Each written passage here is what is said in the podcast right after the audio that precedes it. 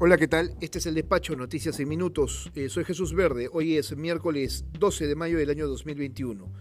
El Poder Judicial declaró improcedente la acción de amparo que presentó el expresidente Martín Vizcarra para que se deje sin efecto la decisión del Congreso que lo inhabilita por 10 años de toda función pública por utilizar su cargo para vacunarse de forma irregular.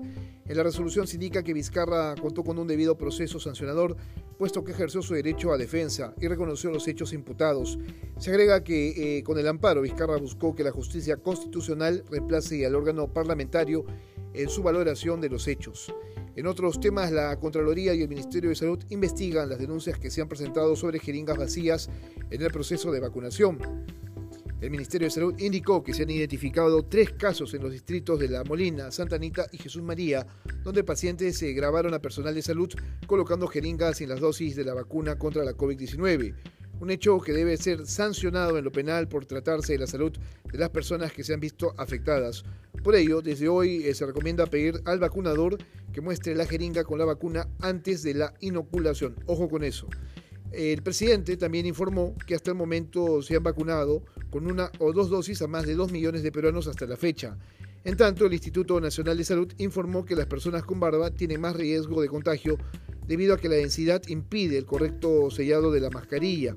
También el Colegio de Nutricionistas informó que los peruanos subimos 7.7 kilos durante eh, la pandemia debido al sedentarismo.